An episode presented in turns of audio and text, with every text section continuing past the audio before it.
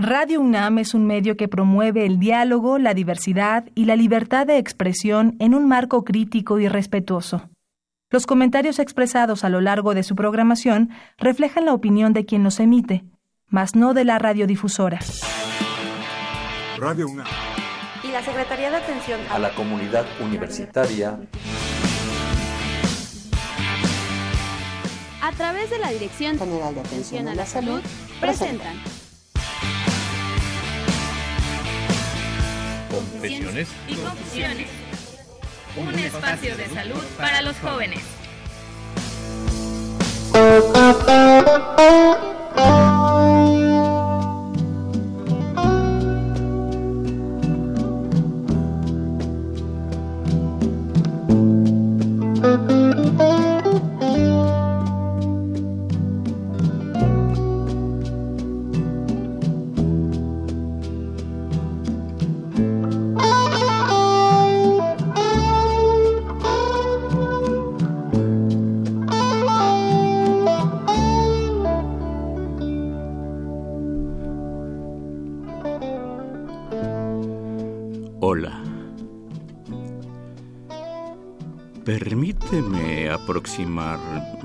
Poco a poco para decirte algo íntimo. Algo que te pueda hacer reflexionar o bien moverte todas esas fibras que hay en ti. Dime acaso si no has mirado el cielo cuando te tocan esas fibras. Dime acaso si no es cierto que cuando besas es como besar el mundo. Dime si acaso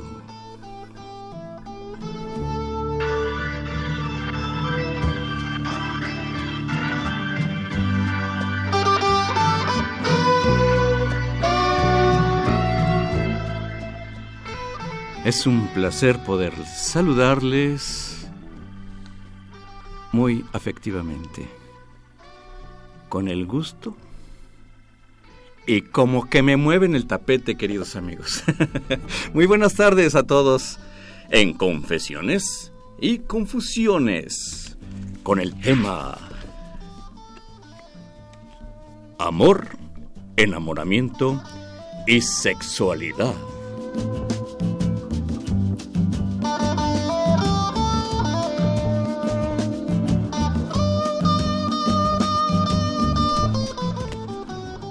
Amor, enamoramiento y sexualidad. Eh, lo he pronunciado muy rápido, pero en realidad representa un tiempo que se lleva su tiempo. Y están con nosotros afortunadamente unas gratísimas amigas y compañeras que me da mucho gusto saludarles. Muy buenas tardes. Soy Guillermo Carballido, quien les recibe, más bien les agradece a todo el público que nos reciban ahí desde el mismo lugar donde ustedes se encuentran. Saludo a nuestras compañeras, las maestras en psicoterapia psicoanalítica. Muy buenas tardes. Linda Angélica Galván Garnica, ¿cómo te va? Muy bien, gracias. Un honor estar acá. Gracias, Linda. En verdad te lo agradezco mucho. Y eh, ella es miembro de Psiquicultura, a su vez también maestría en psicoterapia psicoanalítica, miembros activos de Psiquicultura AC. Y la maestra María de la Luz Rincón Chávez. ¿Cómo te va, María de la Luz? Muy bien, muchas gracias. Un placer estar nuevamente por aquí con ustedes. Un placer para nosotros poder recibirles y sobre todo ustedes comprenderán un poco más de lo que nosotros los simples mortales en el amor, erotismo y sexualidad pudiera despertarnos o aniquilarnos. Es todo un rollo todo esto y a todo el público les invitamos a que si gustan participar vamos a dar un teléfono al aire quienes gusten integrarse a esta mesa y con algunas reflexiones o comentarios alusivos. Amor, erotismo y sexualidad. ¿Por dónde empezamos? ¿Por la sexualidad? ¿Por el amor? ¿O por el erotismo? ¿Por dónde es más factible? ¿Por dónde entra el ser humano? Yo pensaría que inicialmente, aunque suene María fuerte... de la Luz, a ver, María de la Luz. Muchas gracias. Creo que aunque suene muy fuerte, hablar de sexualidad a veces confunde porque creemos que estamos hablando del acto sexual, del sexo propiamente. Y en realidad los seres humanos tenemos sexualidad siempre desde que nacemos, como propone Freud. Entonces, tal vez habría que partir de entender esta parte nuestra y propia, que finalmente es lo que nos hace buscar eso algo que necesitamos, ese algo o alguien que vamos necesitando para finalmente satisfacer algunas necesidades eh, que van surgiendo conforme vamos creciendo y conforme van cambiando los tiempos también en ese crecimiento del ser humano. Me parece que Linda. complementando, Mm, sí, gracias, eh, a mi compañera Luz, es importante no olvidar que el erotismo va de la mano de la sexualidad, ¿no? Entonces, hablar del erotismo, que no solo es sexualidad ni sexo, es también parte de la ceremonia, del rito, de la seducción, de encontrarse y de acercarse al otro, de poder facilitar, vincularse, estar al encuentro, pues, ¿no? Facilita este encuentro. No, el encuentro del otro, de la otra persona. Porque al decir del otro, pues sí, eh, involucra el ser más de uno yo, Así es, que también eh, eh, cuenta muchísimo el yo. exacto. Muy bien, pues entonces ah, ya señalaron sexualidad y erotismo. ¿Y dónde radica la confusión de todo esto? Tal vez eh, pensaría que puede ser un poco que estos dos factores finalmente se van complementando y van generando finalmente este constructo que va siendo lo que llamamos típicamente amor. Pero el amor está constituido de varias partes o se va conformando pues de varias eh, situaciones que se van presentando porque no nada más vemos algo y decimos, ah, te amo Ya, ah, ah, inmediatamente. es la segunda trabajo, vez que ¿no? aparece la palabra amor en este momento. Ya apareció. Adelante, Exacto. perdón. Y entonces, pues, eh, construir finalmente el amor conlleva ir eh, dando cuenta de estas cuestiones sexuales, del erotismo que también se toma en cuenta en el juego del amor y para que finalmente lleguemos a esa, digámoslo así, como a ese estado pleno de reconocer estas instancias y que nos deja ver a ese otro, como bien decías, que tiene que ver mucho conmigo, en cómo escogemos ese amor finalmente, ¿no? ¿Qué estamos buscando cuando buscamos el amor?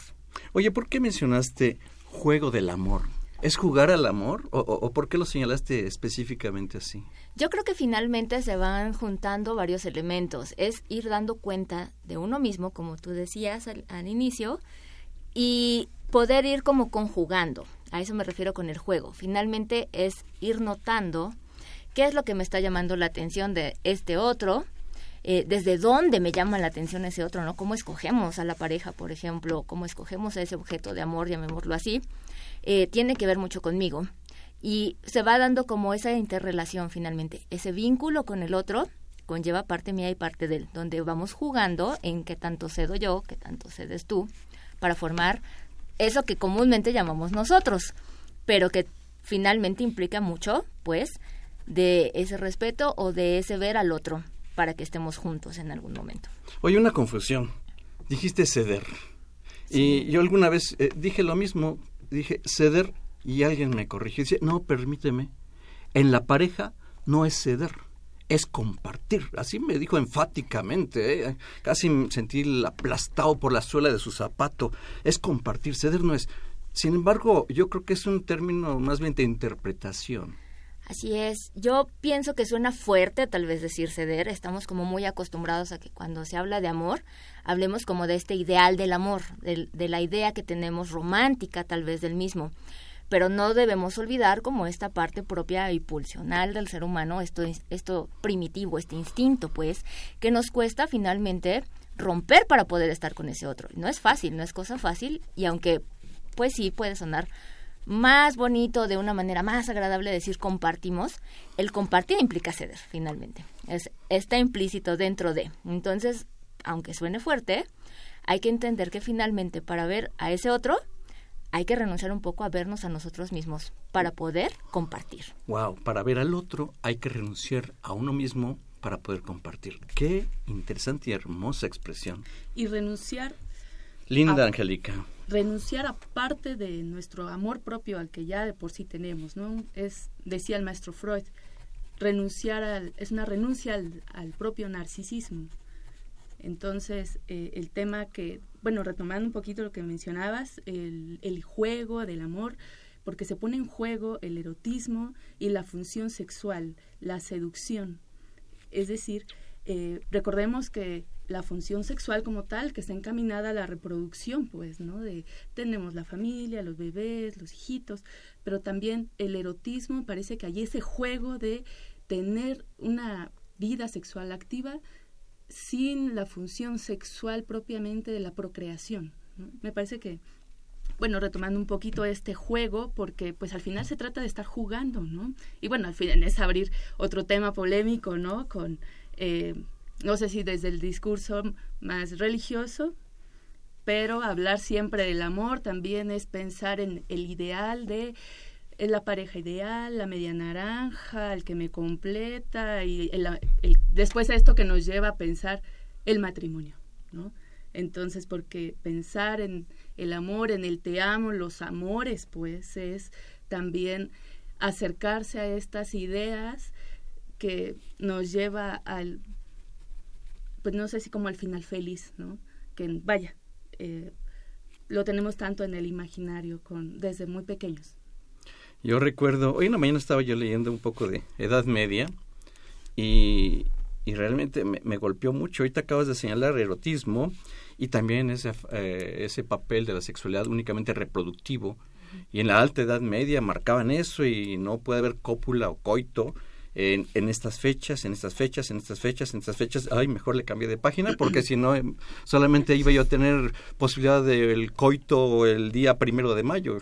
Y yo creo que eso es, eh, bueno, donde tanto trabajo eh, hay de, trabajo, me refiero a los escritos y a los libros y a los que se documenta acerca de la historia del ser humano y de la misma fisiología, porque nos somos diferentes de los animales en el sentido estricto de los mamíferos, porque ellos tienen periodos de celo. Entonces hay como una cosa fisiológica que lo va regulando y nosotros no, nosotros lo tenemos que ir regulando desde otro lugar, ¿no? Desde el lenguaje, las costumbres, la cultura, desde vaya, desde donde estamos insertos.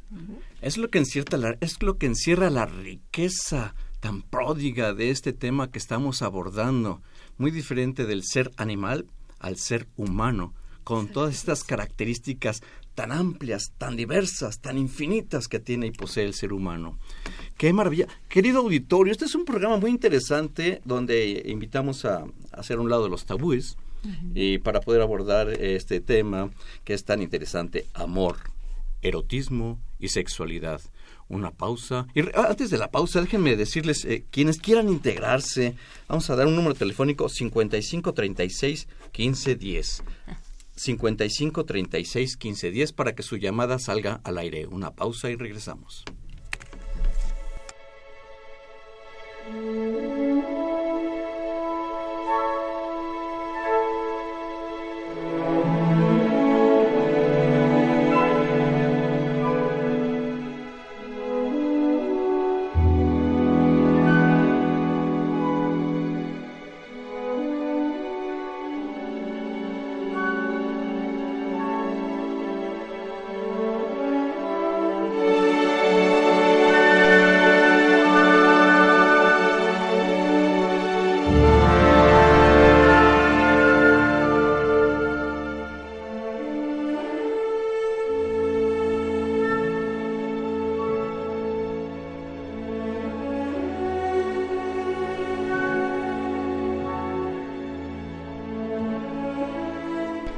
Bueno, bueno, muy buenas tardes, qué gusto. Tenemos una llamada telefónica. Muy buenas tardes, ¿con quién tengo el gusto?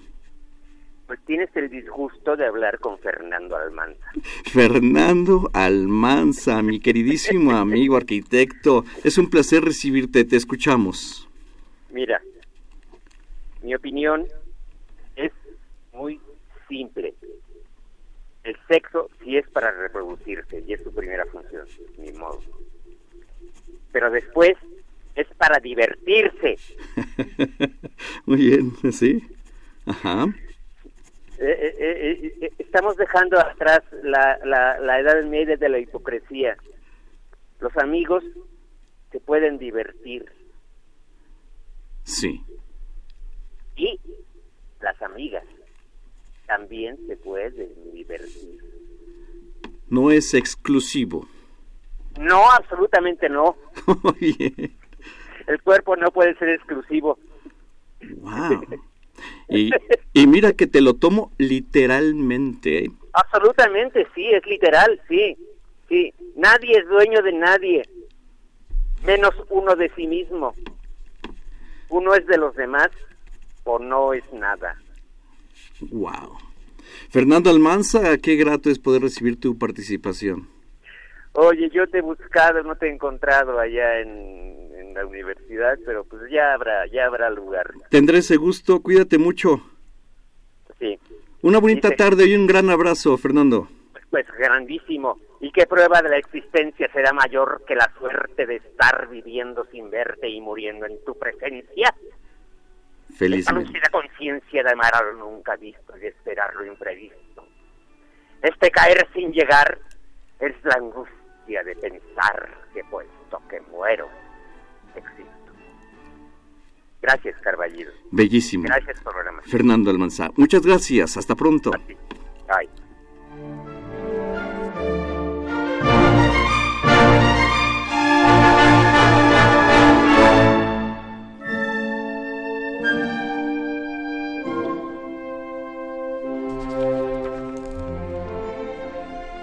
Amor, erotismo y sexualidad. En confesiones y confusiones.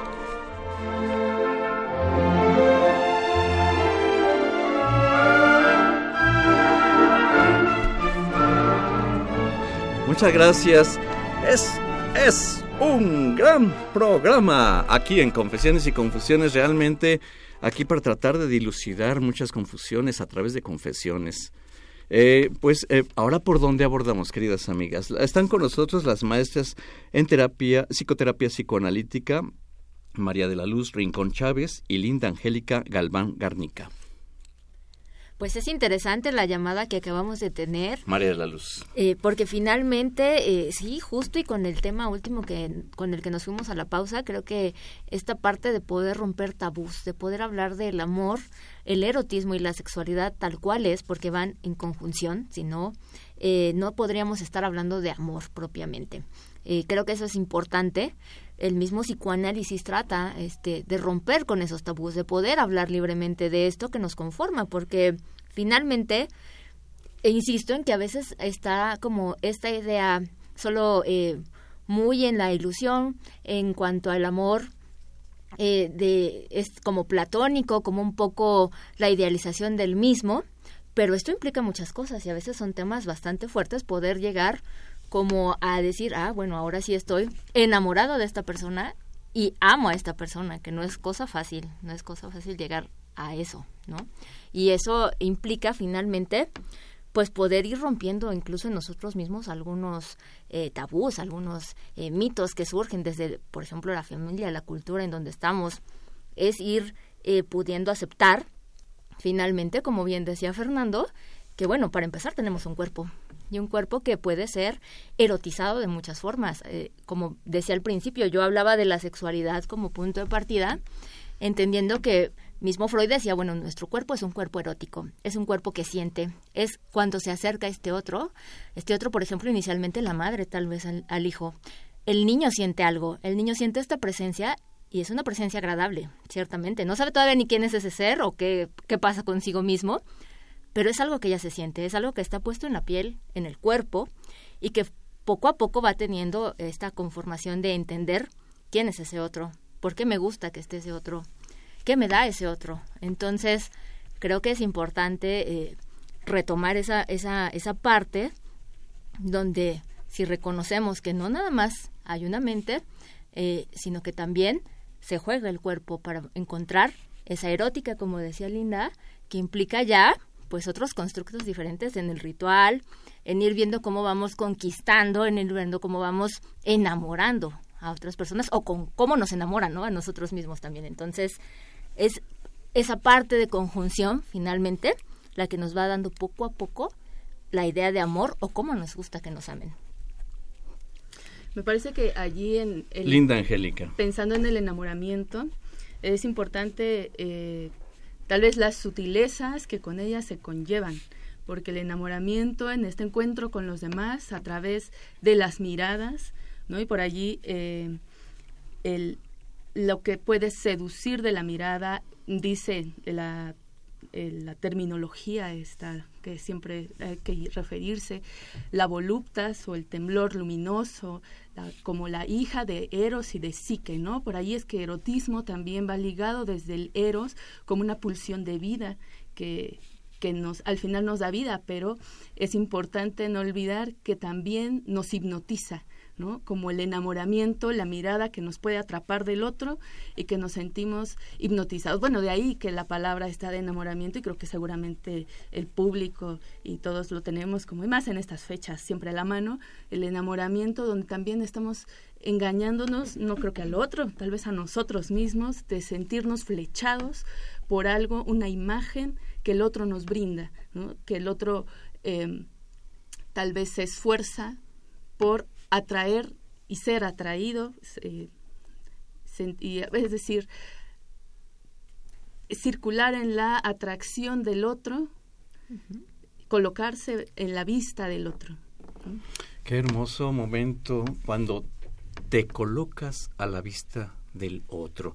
No dejen de comunicarse a 55 36 15 10, gustosos de recibir sus participaciones al aire en este tema que es de verdad eh, al rojo vivo, porque es bastante atractivo poder tratar de dilucidar, de experimentar en estos temas. El experimento, vaya que fructifica muchas de las veces para enriquecer muchas situaciones tan interesantes. Y tenemos otra llamada telefónica, muchas gracias. Muy buenas tardes, ¿con quién tenemos el gusto? Hablas con el ingeniero Sergio Ramos Chaparro. Ingeniero Sergio Ramos Chaparro, a las órdenes solamente una cosa. Vivir es sentir. Si vives bajo anestesia religiosa, policíaca, de cualquier otra índole, eso no es vivir. Vivir ser feliz. ¿Vivir es ser qué, perdón? Vivir es ser feliz. Si eres feliz, cuando puedes tocar y cuando alguien puede tocarte. Cuando estás en la distancia, como de una montaña a otra, estás exactamente así, lejos, inmóvil, invisible. Vivir es sentir. El que no siente, no vive. Ingeniero Sergio Ramos Chaparro, muchas gracias. A usted, a usted, señor. Señor, quien sea usted, señor. Buenas tardes. Y hasta pronto.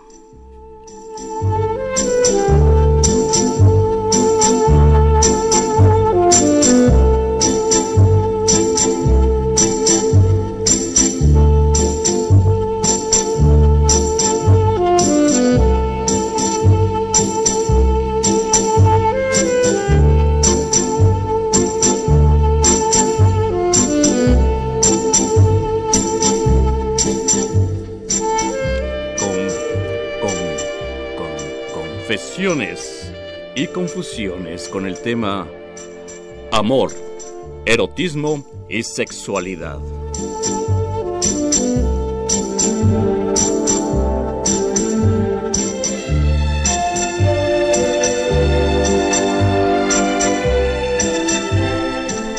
Muchas, gracias, qué rico está el programa.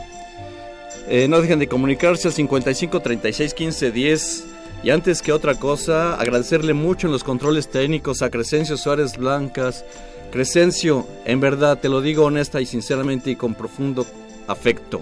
Gracias, gracias por ese apoyo tan profesional que hay en ti, mi querido Crescencio. Muchas gracias. Y así es como estamos en el programa con las maestras en psicoterapia psicoanalítica, eh, María de la Luz Rincón Chávez y Linda Angélica Galván Garnica. El ingeniero Sergio Ramos Chaparro pronunció una palabra que es terrible, pero súper terrible, anestesia. ¿Cuántos estamos anestesiados para una u otra o cualquiera de las palabras que tenemos aquí como título del programa de hoy? Para el amor, para el ortismo o para la sexualidad. Están anestesiados, ¿eh? Mucha gente, o estamos. Permítanme incluirme para tratar de, de tratar de curarme. Sí, hay ocasiones en las que es complicado finalmente, pues abrirnos finalmente, ¿no? A ese otro, como bien decía eh, la llamada anterior, hay que sentir, hay que permitirnos sentir, pero eso es difícil. Eh, yo oyendo esta llamada y ligando lo que Linda decía también, este iniciar, por ejemplo, el enamoramiento, que ella bien lo decía, hay que jugar con esas palabras, ¿no? El enamoramiento implica pues qué parte de nosotros también estamos presentando a ese otro, qué estamos viendo, qué estamos viendo en el otro, desde dónde está eh, la óptica eh, fijada para empezar esa apertura, pues es abrirnos a sentir, a sentir qué, porque no podemos ir de repente como tan fácilmente eh, por la vida diciendo, ah, bueno, yo lo que busco son estas características, ¿no? Hombre de 1,60, uno de 1,90, chaparrito gordo, alto, etcétera, ¿no? O sea, es, es finalmente una cosa eh, el poder dar cuenta de qué estamos viendo en el otro, qué es eso que nos está atrayendo. Y finalmente, eh, o sea, ahí se juega mucho esta parte también de psicoanálisis. Eh, Freud habla de cómo escogemos a estas parejas o estos objetos de amor, llamémosle así, que finalmente tienen que ver con uno mismo. nos remiten a nosotros mismos y a nuestra historia. ¿Qué es esto que a mí me sentí que me hacía falta, tal vez? Que se parece a mí también en algunas partes. Hay un, un, cierto tipo de apuntalamiento, decimos nosotros, que es finalmente desde donde hacemos esta mirada que decía Linda. Si es que buscamos algo que se parezca, si es algo que no se parece a nosotros y más bien pareciera completarnos por eso, ese, ese extremo que a veces decimos, ah, es que este ser me completa, ¿no? Porque yo soy muy seria y él es muy divertido. ¿Qué estamos buscando finalmente? ¿Desde dónde nos estamos planteando? Y eso tiene que ver mucho con nosotros y con nuestra historia, en cómo fuimos creciendo y por tanto, ¿qué es lo que estamos buscando en ese otro? Y se juega mucho con esta imagen que decía Linda, que muestro al otro, que es lo que muestro para atraer qué cosa. Y ahí entra mucho el juego del erotismo. Claro, y de la fusión entre ver y creer eso que vemos. Creer. Ver y creer. Ver y creer. Sí, porque me parece que a partir de lo que vemos empezamos a creer no solo lo que vemos, sino a partir de lo que también somos nosotros, de lo que creemos que nos hace falta o que nos reconocemos en ese otro que estamos viendo. Y a partir de ahí, bueno, por esto de que el amor también va de la mano con la fe, ¿no? Que me parece que allí nos empezamos a enlazar con la palabra del enamoramiento, porque entonces tenemos una fe en eso que creemos que estamos viendo, o en eso que creemos que nos hace falta, o en eso que creemos que le hacemos falta al otro, ¿no? Porque no solo es el otro para mí. Eh, y aquí, pues yo creo que cabría citar a Octavio Paz en su libro La llama doble, donde menciona que la fusión de ver y creer es el secreto de la poesía lo que muestra el poema no lo vemos con nuestros ojos de carne, sino con los del espíritu. Y yo creo que, bueno, también esto suena muy poético, es muy bonito, y pensarlo como los ojos de carne y los del espíritu, pues al final es este psique y soma del que estamos compuestos, ¿no?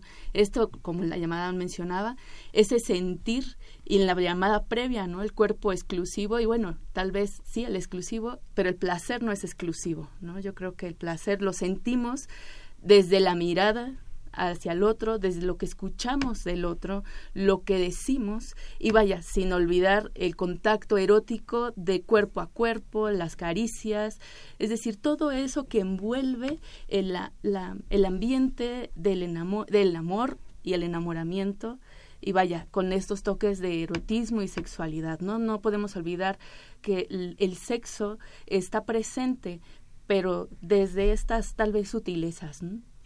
El cuerpo, el tocar, las caricias. Disculpen, me está dando calor. me está dando calor. Bien, pero a ver, una cuestión. Ver y creer. Eh, estábamos partiendo de esta cuestión. En el enamoramiento, y así lo dije a propósito, no me tartamudeé. En el enamoramiento eh, se vive esto, ver y creer. ¿En qué momento puede uno estar pensando ya que es amor y no es enamoramiento? Yo creo que eso se va dando un poco con el tiempo y conforme vamos viendo realmente a ese otro. En este enamoramiento eh, surge mucho eh, desde esta mirada, como decía eh, Linda, de la imagen, qué es lo que estoy viendo específicamente de ese otro, ¿no? A veces eh, platicábamos cuando estábamos preparando el tema que a veces decimos, es que siempre me tocan iguales, siempre son todos igual. Eh, caí con otro que es similar a mi exnovio, a mi exnovia y todo parece igual. Pero habría que preguntarse qué estoy buscando, porque todos me, me caen iguales, ¿no? Y no es que solo por azares del destino todos se parezcan. Hay que empezar ahí a ver qué estoy buscando, que me fijo únicamente en una cierta imagen de, persona que pareciera que todos son iguales, ¿no? Yo creo que una vez que uno va entrando en el juego del enamoramiento, la imagen, sobre todo esta imagen, y no necesariamente me refiero a, a esa imagen, digámoslo así, física de la otra persona, sino la imagen que yo me estoy formando de esa persona en mi cabeza, con estas necesidades, con esto que yo estoy buscando y que solo veo eso tal vez en ese ser, parece ser un espejismo, una cierta ilusión al inicio que solo veo pues como lo bueno, lo bonito, lo que a mí me está gustando. Pero con el tiempo tal vez es que se va eh, acentuando esta parte de que ya no nada más es eso bueno y bonito, ya no nada más me dice que siempre sí, a veces me ha dicho que no, ¿por qué? O sea, empieza como realmente este otro a surgir, pues a también existir realmente fuera de la imagen y de la ilusión que nada más estaba yo teniendo. Empieza a ser y es cuando justamente este, este yo, como decía eh, Linda, como bien lo mencionaba, este juego en donde yo empiezo a ver que estoy como o perdiendo o cediendo, porque yo estaba muy bien y confortable mientras todo era bonito y lindo para mí. Pero ahora que el otro también está dejándome ver que existe y que si quiero estar con él, hay que hacer esa mediación, hay que hacer ese vínculo, pues que conlleva finalmente bajarle a mi narcisismo, ver el otro y también ver qué está demandando de mí es cuando finalmente empiezan las diferencias a veces, a veces los pleitos o los truenes, porque ya no nada más es eso bonito, ¿no? Y entonces el poder empezar a ver realmente al otro es lo que me permite dar cuenta de, ah, ok, no solo estoy yo y lo que veo de esa persona y lo que obtengo de esa persona, sino que también está este otro conmigo pasando esto, ¿no? Entonces empieza ese juego realmente de qué tanto tú, qué tanto yo, donde si realmente queremos estar con alguien, algo tiene que cederse para poder compartir. Hay que ser honestos en el yo me di, pero también tengo que dejar que la otra parte exista. Exacto. Linda. Mm, me parece que el planteamiento cuando pasar del enamoramiento al amor o cuando es que cambia este estatus podría ser o podríamos pensarlo a partir de que se retira el velo de esa mirada que me hipnotizó. Es decir, como lo que mencionaba eh, Luz, tal vez darse cuenta que no nos enamoramos de un ser perfecto, que tiene carencias como las tengo yo. Es decir, eh, pensar en el amor, tal vez, como también lo menciona Freud, ¿no? Es un amar para no enfermar, pero también si amamos demasiado podemos enfermar y yo creo que en ese amar demasiado tal vez todavía no se desliga propiamente del enamoramiento, de la imagen de la cual me, me hice yo, la que idealicé de la pareja y que esa pueda estarme dando, dando problemas, ¿no? De, de cierto modo. Pero yo creo que cuando pasamos del enamoramiento al amor, tal vez tenga que ver con la aceptación del otro, tal cual es, y que yo me acepto tal cual soy con ese otro. Es decir, no somos los mismos eh, a partir de cruzar palabra con una persona nueva y más cuando es una persona que se acerca a hacer contacto íntimo conmigo, ¿no? Wow. Me impresiona oír lo que escucho, pero es importante y, y me llamó la atención esa parte que dices, amar demasiado es no desvincular ese enamoramiento con el amor que uno tiene. Es posible que nos, nos podamos desligar de ese enamoramiento para dejar que sea el amor puro el que hable. A ver, te, te ves como cuestionándome. Dilo, dilo, linda, dilo. Bueno, es que no sé si sea el amor puro. Ah, sí, yo me imagino que por la palabra pureza como que ya es muy cuestionable, estoy de acuerdo bueno, porque también pensemos que el amor es ambivalente, ¿no? Porque podemos eh, amar y, y, sentir también al mismo momento que podemos, esa misma persona nos puede hacer sentir, no sé si odio, sea muy escandalizado, ¿no? Enamorarlo, pero en la ambivalencia de te amo tanto que te protejo de mi propia agresión. ¿no? Yo creo que ya estar en ese momento podríamos decir que ya me estoy alejando del enamoramiento, ¿no? Te, eh, me gustaría que habláramos, retomáramos esto, si no te importa, Linda, Claro, claro. retomarlo, eh, nada más para no perdernos la palabra, el, el ¿cómo dijiste? Al fin? Ambivalente. El, el ambivalente. Vamos a, a agarrar, regresando de esta llamada telefónica con ambivalencia. Muy buenas tardes, tenemos una llamada telefónica. eh, em, en, un momento, pero quienes gusten participar no dejen de hacerlo al 55 36 15 10. Repito, 55 36 15 10. Una pausa y regresamos.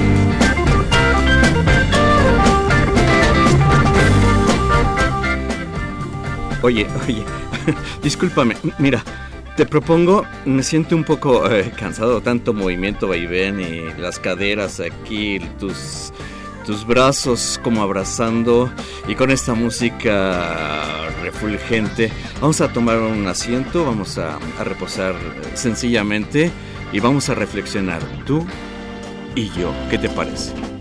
Vamos, te invito a- a degustar un fresco.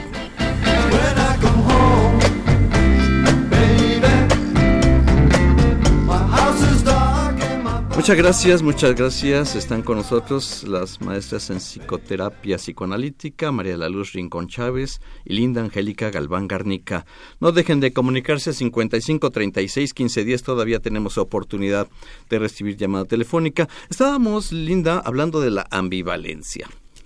Sí, bueno, mencionaba que el pasar al momento del amor, cuando ya compartimos más tiempo juntos, cuando ya, eh, ya hay cosas que ya no son tan hermosas, ¿no? Como el, la vida diaria, eh, nos, nos lleva también a estar oscilando donde se hace presente los momentos de, no sé si desprecio, de odio, incomodidad, digo, suenan muy fuertes, ¿no? Pero me parece que tal vez tenga que ver con la incomodidad de, de los espacios, de ya era el de pasar a compartir el, el amor, no el enamoramiento. ¿no? Entonces pensar en la ambivalencia es pensar en nuestro lado oscuro, en nuestro lado más agresivo, que también tenemos y que aunque estemos enamorados o amemos profundamente, no nos deshacemos de él, siempre lo andamos cargando. Entonces es tanto, am- tanto amo al otro que lo, lo cuido, lo protejo de mi propia agresión. ¿no? Yo creo que proteger al otro de mi agresión, de mi capacidad de agredirlo, porque recordemos que en la sexualidad eh, también hay violencia o también puede haber agresión, ¿no? Es decir, eh, y yo creo que eso nos lo menciona desde los mamíferos, los animales también, retomando un poquito esto, porque la, el ejercicio de la sexualidad, la reproducción también tiende, hay tendencias agresivas, ¿no? Este, los movimientos, las formas de seducción, que bueno, en los seres humanos ya las tenemos más sublimaditas, ¿no? Por eso el erotismo, el lugar que ocupa es fundamental, ¿no? Pero me parece que pensar en la ambivalencia sería desde este lugar de hacerme cargo de mis enojos, de mis conflictos internos, para no proyectarlos en mi pareja o no verlos en él, que bueno, porque después del 14 de febrero, donde todo es amor, dulzura y felicidad, después de cierto tiempo se hace presente eh, donde ya no se tolera tanto al otro, ¿no? Los divorcios. Vaya que sí, ¿eh? qué barbaridad. Tenemos llamadas telefónicas, quien lo hace al 55 36 15 días. Tenemos la oportunidad de una persona al aire. Muy buenas tardes, ¿con quién tengo el gusto? Buenas tardes, tienes el gusto de hablar con Josué. Así simplemente, Josué. Y lo que sé, así, así de llano. ¿Qué es vivir? Vivir es en principio sentir, ser reactivo al medio, responder con todo nuestro, nuestro ser al medio de nuestros propios sentires. Ellos no son propuestas, son los datos y los mensajes no cifrados de lo que nos rodea. La imaginación no domina al frío, tampoco lo disfraza, porque el cuerpo, eso somos, no nos puede engañar en principio.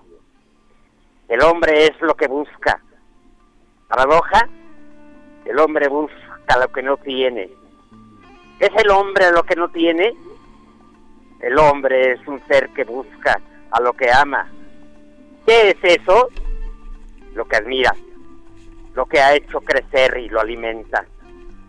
Kant buscaba secretamente en silencio en la frontera de lo, lo que ya había sabido y encontradose por la mente humana. Y ella es probable que hubiera herramientas melladas por el creer. Herramientas melladas por el creer. Y la certeza que da el tener supuestos improbos o convenientes no a todos, pero sí a algunos de atrás. ¿Qué es el hombre hecho? Es el humano que ha tocado a las piedras, al fuego, a las flores, a las palabras. El hombre es el espejo del universo y no debe o puede ser una imagen deforme. Él es simple, llano, claro, transparente, móvil y siempre en evolución solo hacia más placer. Josué, autoría de estas palabras. Perdóname. La autoría de estas palabras. Son de Fernando Almanza Ramírez. Muchas gracias, muy buenas tardes.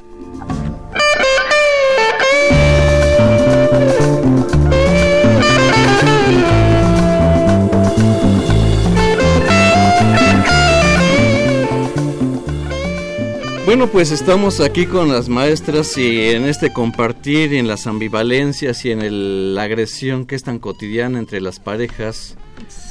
Eh, también el erotismo. ¿El erotismo es una llave que a veces se apaga o es el erotismo capaz de poder subsistir a través del tiempo? Pues puede... Linda. Pues al final somos seres temporales. Yo creo que seguramente tiene su temporalidad, pero me parece que es importante recalcar que el erotismo es el placer en sí mismo, diferente del el amor, ¿no? Decía em, en alguna parte del texto de Freud, lamento no tener el dato exacto, pero menciona que el amor es un encuentro entre dos faltas, ¿no? Entonces es reconocer que, que, estoy en falta y que el otro también tiene una falta.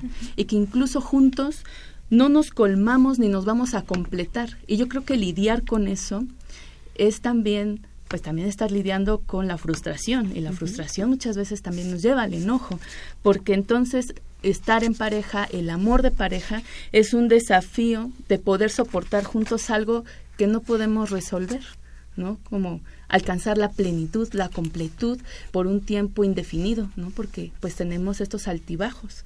Vamos, somos siendo, ¿no? Dice por ahí eh, parafraseando a Heidegger. ¿no? Soy siendo y entonces yo creo que en pareja pues también vamos siendo, ¿no? Ser uno mismo es difícil. Y cuando es en pareja, como que se complica más si uno no es a sí mismo, como le- eh, decíamos inicialmente, ¿no, Luz? Exacto. Sí, si no podemos vernos a nosotros mismos y saber qué está pasando también con nosotros, qué estamos buscando, es difícil ver al otro, porque no podríamos, eh, justo en esta incompletud que dice Linda, eh, ver qué es eso de nosotros que estamos poniendo en, esta pareja. Y a mí me parece que se juega un poquito ahí también esta incompletud finalmente eh, en el erotismo, pues tal cual, eh, que es finalmente o que implica todos estos rituales, todas estas eh, situaciones como de, de ceremonias para conquistar a la gente, porque también ahí se juega esa parte que nos falta, ¿no? Es cómo conquisto al otro. Si no supiéramos que tenemos esta falta de alguna manera, más consciente o menos consciente en algunos casos, ¿por qué tendríamos que estar conquistándolo? ¿Por qué tendríamos que estar como viendo qué hacemos para que sí nos haga caso, ¿no? Entonces es un poco el asumir un poquito esa falta y pensar tal vez que le hace falta al otro y se, se juega ahí. Eh, mencionaba eh, Linda esto de- de- del erotismo y me venía a pensar justamente que cuando caemos en el juego erótico, es- el otro mismo se vuelve un enigma. No sabemos qué quiera, no sabemos qué está buscando de nosotros y jugamos a tratar de encontrar qué es eso. Y a veces pensamos eh, como en cosas bien básicas, ¿no? Desde el, a lo mejor le llevo chocolates, a lo mejor le llevo serenata, a lo mejor le invito eh, le invito a ir a algún evento, no sé, como todo este eh, juego finalmente que se pone en el erotismo, en esa conquista, en ese buscar qué necesita el otro, para que finalmente me complete a mí también, porque poderle dar al otro en este juego o es tratar de buscar qué es lo que quiere el otro de mí, también implica que si lo conquisto, esté conmigo. Y es decir, me complete, me dé también esta parte de vuelta, o al menos así es como lo esperamos siempre. No siempre sucede, no siempre pasa, o puede ser por momentos, como decía Linda. Eh, también entender que hay momentos, hay finitudes y hay eh, también etapas en la vida. A veces estamos buscando ciertas cuestiones que nosotros podemos decir, ay, estoy súper enamorado, pero a lo mejor lo que busco es una compañía, a lo mejor busco un cómplice, alguien que esté conmigo, que, que pase conmigo ciertas cuestiones. Pero finalmente conforme pasa el tiempo y vamos teniendo más experiencias, creo que esa completud o ese otro que buscamos, pues nos va quedando más claro tal vez porque finalmente nos vamos conociendo mejor. Ya sabemos qué nos gusta y no nos gusta y ya no tan fácil decimos por ahí me dora la píldora a alguien, ¿no? Sino que más bien ya le tiene que echar más ganitas, ya no nada más con florecitas, ya nada más, o sea, hay algo más que estoy buscando, que solo esa imagen, que solo ese juego erótico, que solo ciertas partes, ya busco algo más, que es cuando yo creo eh, se juega finalmente el amor en función de me conozco mejor, puedo saber mejor qué estoy buscando también.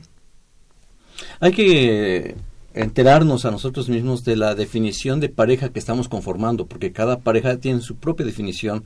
No hay una misma pareja, todas son muy diferentes y cada, cada una se define propiamente. Y además, entrar dentro de este aspecto del erotismo es entrar dentro de esta posibilidad infinita.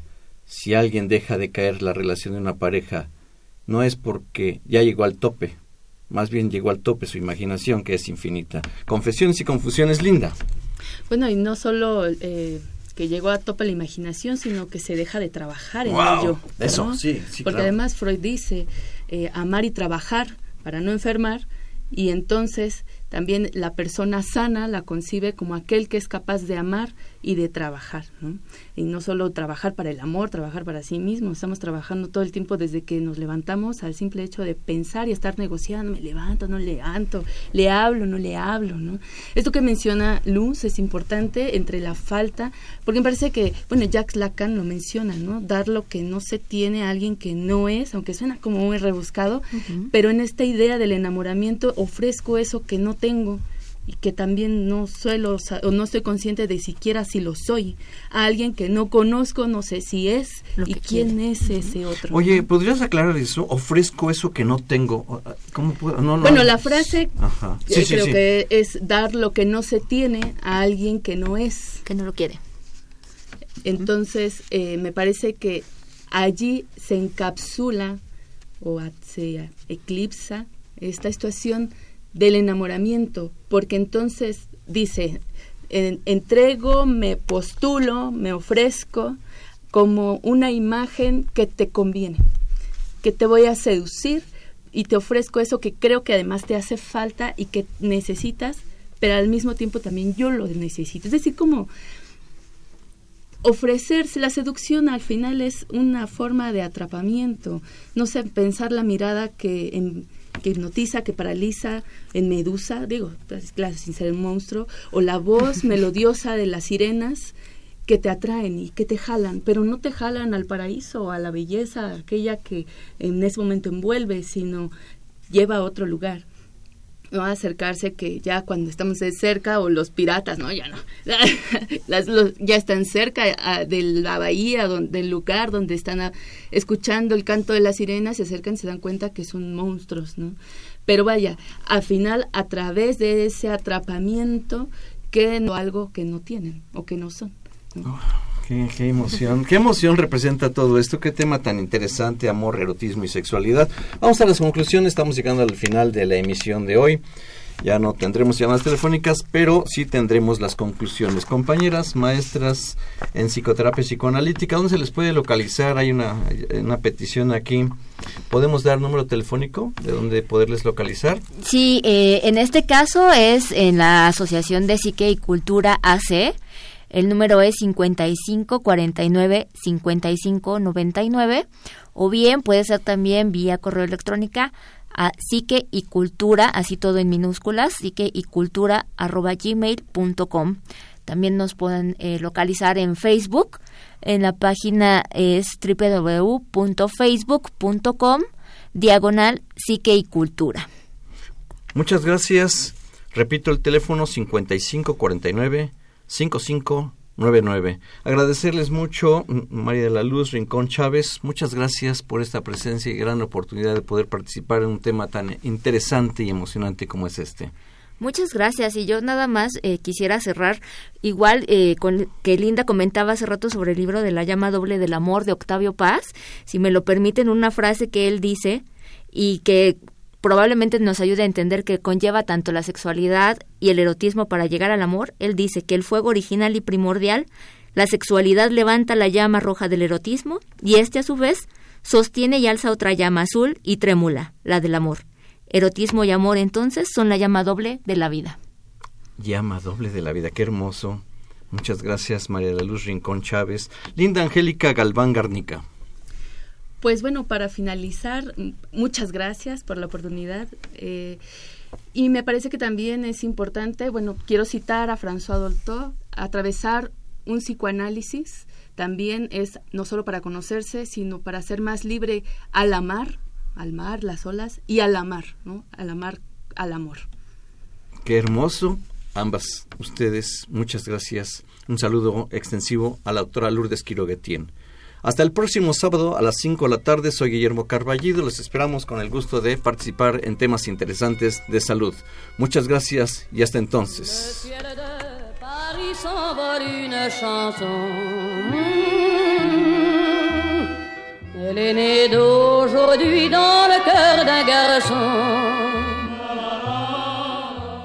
Sous le ciel de Paris des.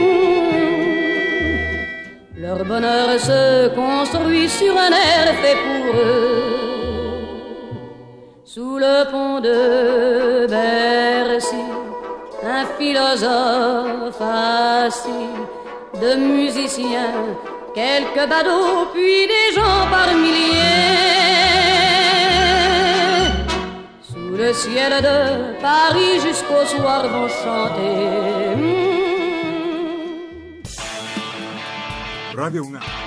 Y la Secretaría de Atención A la comunidad universitaria a través de la Dirección General de Atención a la Salud Presentaron Confesiones y confusiones. Un espacio de salud para los jóvenes.